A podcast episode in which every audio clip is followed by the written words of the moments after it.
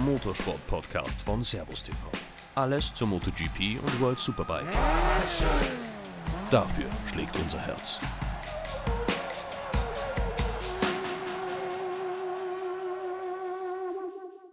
Liebe Servus MotoGP und World Superbike Fans, willkommen im neuen Jahr, willkommen bei einer neuen Episode unseres Passion Podcasts. Natürlich geht es auch 2023 weiter wie bisher. Für alle neuen Zuhörerinnen und Zuhörer unter euch, ich bin Niki und wir werden auch in diesem Jahr wieder gemeinsam spannende Themen behandeln und mit coolen Gästen rund um die beiden Rennszenen reden. An dieser Stelle möchte ich gerne loswerden, dass ihr uns auch jederzeit Vorschläge oder Wünsche für zukünftige Podcast-Themen und Gäste zukommen lassen könnt. Am besten geht das wahrscheinlich über Social Media, entweder über Servus MotoGP oder direkt an mich, Miss Niki Lopez. Jetzt widmen wir uns aber dem Gast der heutigen Folge. Seine Karriere hat bisher einen eher ungewöhnlichen Verlauf genommen, denn er ist von der Moto 3 2022 direkt in die Königsklasse aufgestiegen. Jetzt nach einem eher, sagen wir, durchwachsenen Jahr geht es in die mittlere Kategorie zu Liquimoli Husqvarna Intact GP. Ja, viele wissen es schon, die Rede ist natürlich von Darren Binder. Wie steht er jetzt rückblickend zu dieser Entscheidung? Bereut er sie etwa? Und wie hoch ist der Druck, jetzt performen zu müssen? Viele, viele Fragen, die uns Darren jetzt beantworten wird.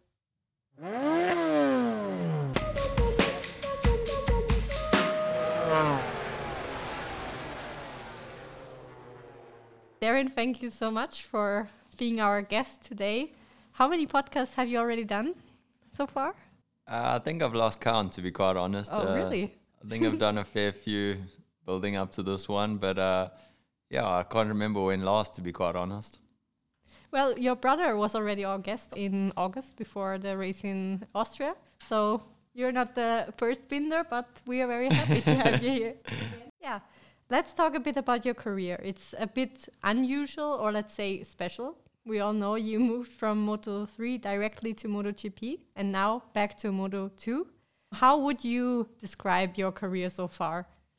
Yeah, I mean, it's uh, definitely taken some uh, different uh, routes than other people normally take. Um, but at the same time, I mean, it's it's been really cool, and it's I've been given some really great opportunities that I just couldn't say no to, and uh, yeah, I wouldn't change it uh, over anything. You know, after doing it the way I did, I would definitely go back and do it the same way again. I really, I really enjoyed it. I mean, jumping from Moto three to Moto GP was a really big step, and I had a lot to learn. But at the same time, I still enjoyed the season. And although it didn't go great, there was times where it went pretty well, and that I did some good results, and I was happy with how things went. And uh, yeah, I mean, it didn't work out. I would have liked to have stayed another year in Moto GP. but at the same time, going to Moto 2 for the first time, it's another new adventure. And uh, having gained a little bit of experience on a bigger bike in MotoGP, I'm hoping that it'll benefit me to to adapt to the Moto 2 fairly quicker than what it would have from a Moto 3. So uh,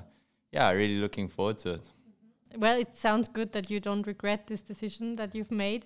But what were, or did you have any specific highlights also of that year where you say, wow, I remember that moment especially? I think my, my biggest highlight this year, there was kind of two, I guess. I think the first one was the second race in uh, Indonesia when I finished in the top 10. Yeah, true. Yeah, that, That was a was good race. a crazy race. That was real fun. I mean, coming through the field was really fun. And then my favorite race though of the season is always Phillip Island. I really, really love Phillip Island. The track's really cool, and I like the town and everything. And uh, this year, it was probably the closest I was to first the gap. I think it was like 14 seconds or something. I think I finished 13th, if I remember well. But that race was probably the most fun I had. I had a lot of good battles, and uh, being able to see the front cars for quite a long time during the race was nice. yeah, I, I can imagine that it's nice to see them. Um, and what were the biggest challenges you would say? Uh, the biggest thing for me was learning all the electronics and stuff. Uh, just trying to understand how they change the bike and what what you need to explain to the guys to to be able to get the bike in, heading in the right direction. Um, a lot of the time you'd think maybe it would be the setup, but you'd change things on the bike that and it would feel the same because if the electronics were really wrong, uh, it didn't matter what setup changes you made on the bike, you, it would feel the same. So it took me a, a long time to kind of figure out the difference between is it bike setup or is it electronics and uh, yeah and just to understand how the electronics work and and where you can change and play and stuff and it's i was still learning at the end i mean there's so many things you can do and uh, yeah i mean it was a big learning curve but I, I feel like when we got it right it was pretty it wasn't too bad mm-hmm. i think so too and we all know that the yamaha is not so easy bike to ride at the moment. We see Fabio is more or less the only one who can deal with it. Do you think that the Yamaha generally would be a bike that could suit you if you had more time, for example? Yeah, I mean, obviously, I think that more time would definitely help. Uh, I don't see why it wouldn't eventually find the way, you know. But uh, yeah, it's, it definitely showed this year that it wasn't just too easy to jump on and get going. Uh, a lot of us were struggling, and um, yeah, at the end of the day, I, I couldn't say anything because I was learning so much more than just riding the bike and how it felt. I had so much else, so many other things to learn. And uh, yeah, I feel like now that I understand those things, I could maybe start to, focus more on the riding side of things and improving a bit more. Yeah, for sure. I mean, it's the dream that came true, but now you're like already finishing it for the moment. But is it still your goal before we talk about Moto 2. Is it still your goal to come back in MotoGP again? For sure. I mean, the main goal is definitely to come back in MotoGP. Um, yeah, obviously, uh, I wanted to stay, but it wasn't an option. And uh, luckily, I got a great opportunity in Moto 2. So, yeah, onto another new adventure. And uh, hopefully, I can do a good job in Moto 2 and return one day to MotoGP. Well, we will see if that happens. you talked about your options. Now it's Intact GP was that decision easy to make or did you have many options or was it like okay you were pretty focused on that one team?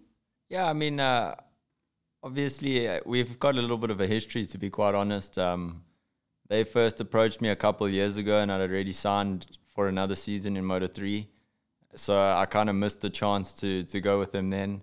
Uh, last year we were deep in conversations with the contracts and stuff to to go with them again.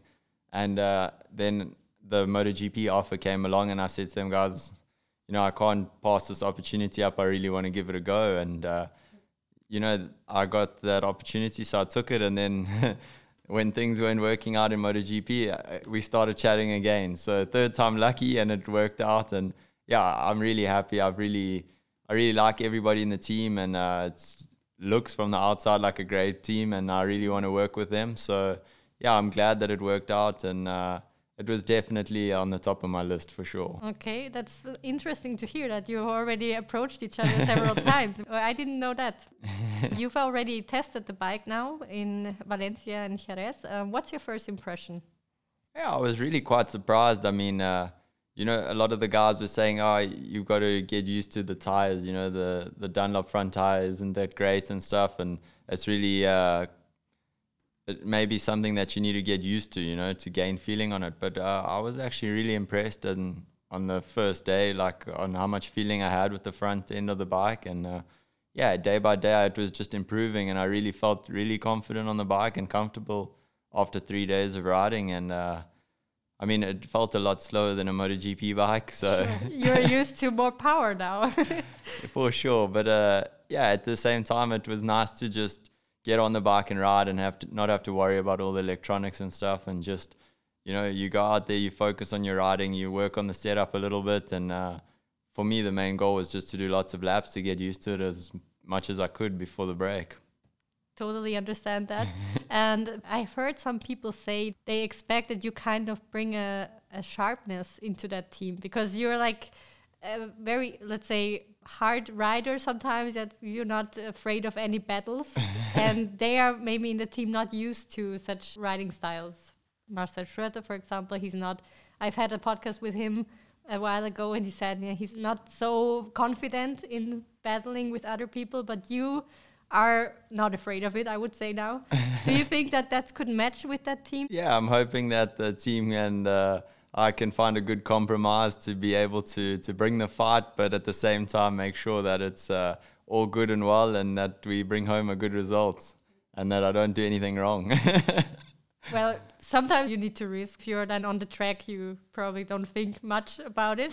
For I sure. don't know. Yeah, growing up, I always said sometimes you you got to give it everything. You know, luck favors the brave. So Yeah. sometimes you got to just send it. Sure, and we will see what happens. But past has already proven that it's not always a bad idea to go back in Moto 2. For example, Tom Lüthi, Sam Lowes, as to mention two, they came back also and they had good results after it. Does it pressure you in any way to take that step back and have good results? Or is it like you're saying, okay, I'm relaxed and just see what happens? No, I'm quite relaxed and I'm just going to see what happens. I mean, it's a little bit different for me. I, I never came from Moto 2 to Moto GP, so this is completely new Sure. to me again. so I'm just going to take it as it comes. But at the same time, I do feel like the experience I gained in Moto GP will definitely help me in Moto 2. So yeah, obviously I want to definitely be fighting for the best rookie for sure and uh, hopefully be able to bring good results as Lüthi and Lowes have done when they drop back. we cross our fingers that it works out. and we've seen you on the test with a new number, 15. So you've changing your number because you have to, obviously, because Canet has uh, your number. Has it any meaning also this new number for you, or is it just like you had to do it? Yeah, so obviously I had to do it because uh, Canet has 40, but uh, yeah, this number's got some meaning. It was uh, the first number I ever used when I started racing when I was like eight years old. Okay, back to the roots. So. Yeah, so that was the first one, and then uh, from there I changed to 40, and uh, because somebody else had 40 in the uh, sorry 15 in the next class, I had to change. So yeah, now it's just gone back to the beginning, and uh, I quite like it so far. It looks good. yeah, let's see if it brings you luck again. And you also have a new teammate, Lukas Tulovic, the reigning European champion, Moto2 European champion. Do you already know him? Yeah, I mean, we got to, to chat a little bit in Valencia at the last GP. He was there on the Friday and Saturday. So, uh, yeah, we spoke for a little bit and uh, just introduced ourselves and got to know each other a little bit. But uh, yeah, no, really looking forward to, to sharing the box with him. He seems like a really nice guy and he's done a great job this season. So, it's going to be nice to have a teammate that's got some experience in Moto 2. And uh, yeah, I'm really looking forward to, to sharing the box with him. I also asked this question to him, so I'm very excited what you were gonna say. Do you think that you have an advantage because you come from MotoGP and you're used to that power, or him because he's coming from Moto2 European Championship and he quite kind of knows that bike already?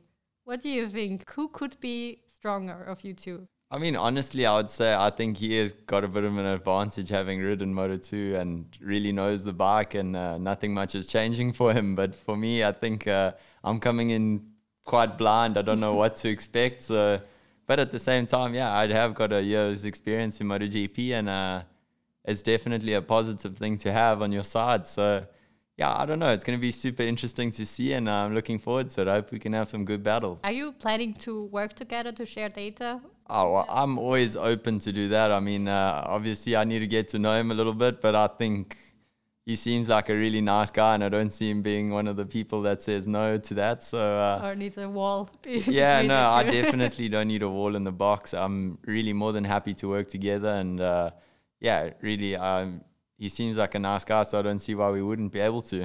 Yeah, I hope that it stays like that. So not in the middle of the season you build up that wall. I hope not. nah, it won't happen. I hope not. no, I hope so too. But it will take a while until the new season starts.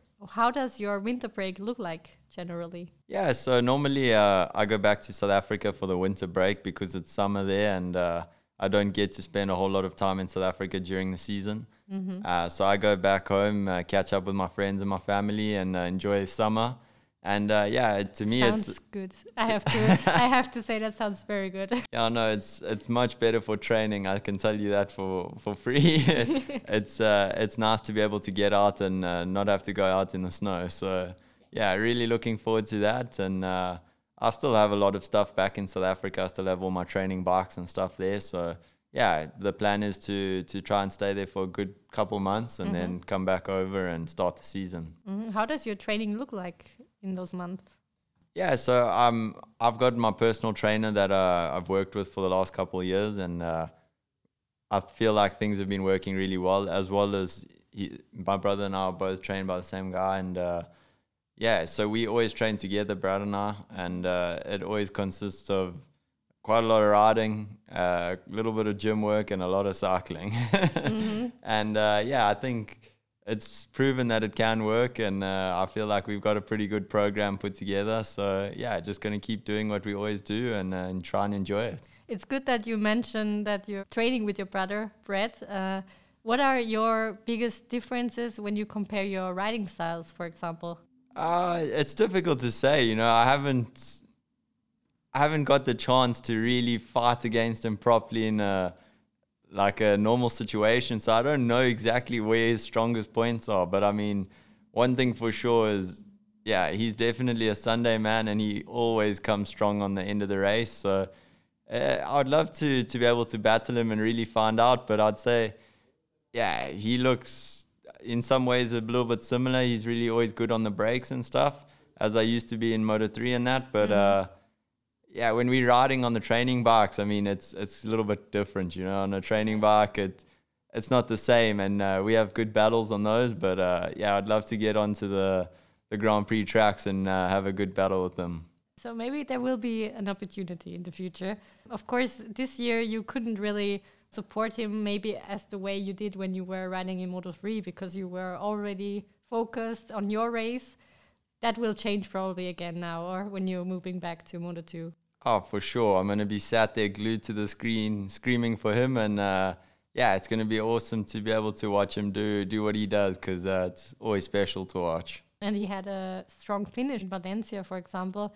Does that also motivate you for sure. And like I said, you know, we, we follow the same training program. So there's proof that it works. You know, he's, yes. he's doing the deeds. So, uh, yeah, just keep on doing that. And it definitely motivate, motivates me to see him do well. And uh, yeah, I'm really excited for next season. He's obviously had quite a little bit of uh, talks with me about Moto 2 and stuff as he spent a couple of years there and he did a really good job. So, mm-hmm. really taking his advice and trying to make the most of it. Yeah, and not only Brad had a strong finish, also the intermediate class in general. Towards the end, we've had the crowning of the champion in Valencia, the season final. But Augusto Fernandez is moving up now to MotoGP. Who do you think are the biggest rivals for you? Yeah, I mean it's it's going to be interesting in Moto 2. You, you never quite know. I mean, it's funny because uh, I watched back the Jerez race before I went there for the test, and uh, at that time, Vietti was leading the championship yeah. by quite a while. And uh, if you look how things ended, changed up so much. And uh, it just shows you how everybody's so strong in Moto 2. And I feel like every single guy on that grid is a rival. That's true. That's true. But uh, of course, we have some names like uh, Pedro Acosta, for example. He could be for sure. Know, as a rookie, he did a pretty good job. Oh, 100%. And I'm sure that he'll be coming into the championship with uh, even more confidence than what he ended with. And uh, he'll definitely be somebody that'll be fighting in the front without a doubt. So, mm-hmm. yeah, guys like that, for sure, they're probably the biggest rivals, for sure we will see who it will be in the end. And one question I always ask to my podcast guests if you have any special rituals before a race I or on a race day. Yeah, I wouldn't say they're really like special rituals, but uh, there's some things that I do on race weekends that are that are strange. Tell us one. We need to know strange things. I always put on my left boot and my left glove first. I don't know why. Okay. I always do that. Uh, I only eat chicken and rice before the race. Plain chicken, mm-hmm. plain rice, always. Interesting, uh, yeah. For Friday, Saturday, and Sunday, I've got South African socks and South African underpants for each day. and okay, uh, wow.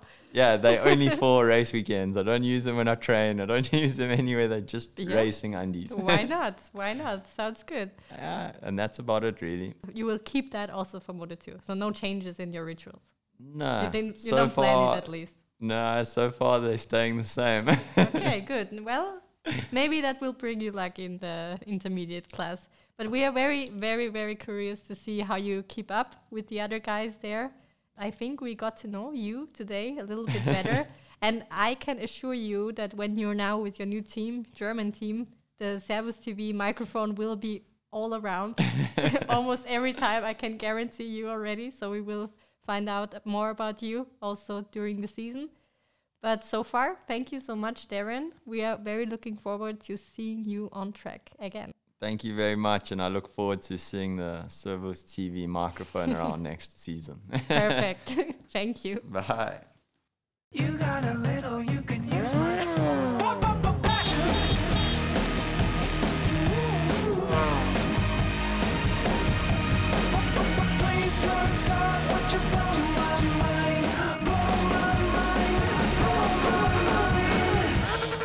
Passion, der Motorsport-Podcast von Servus TV.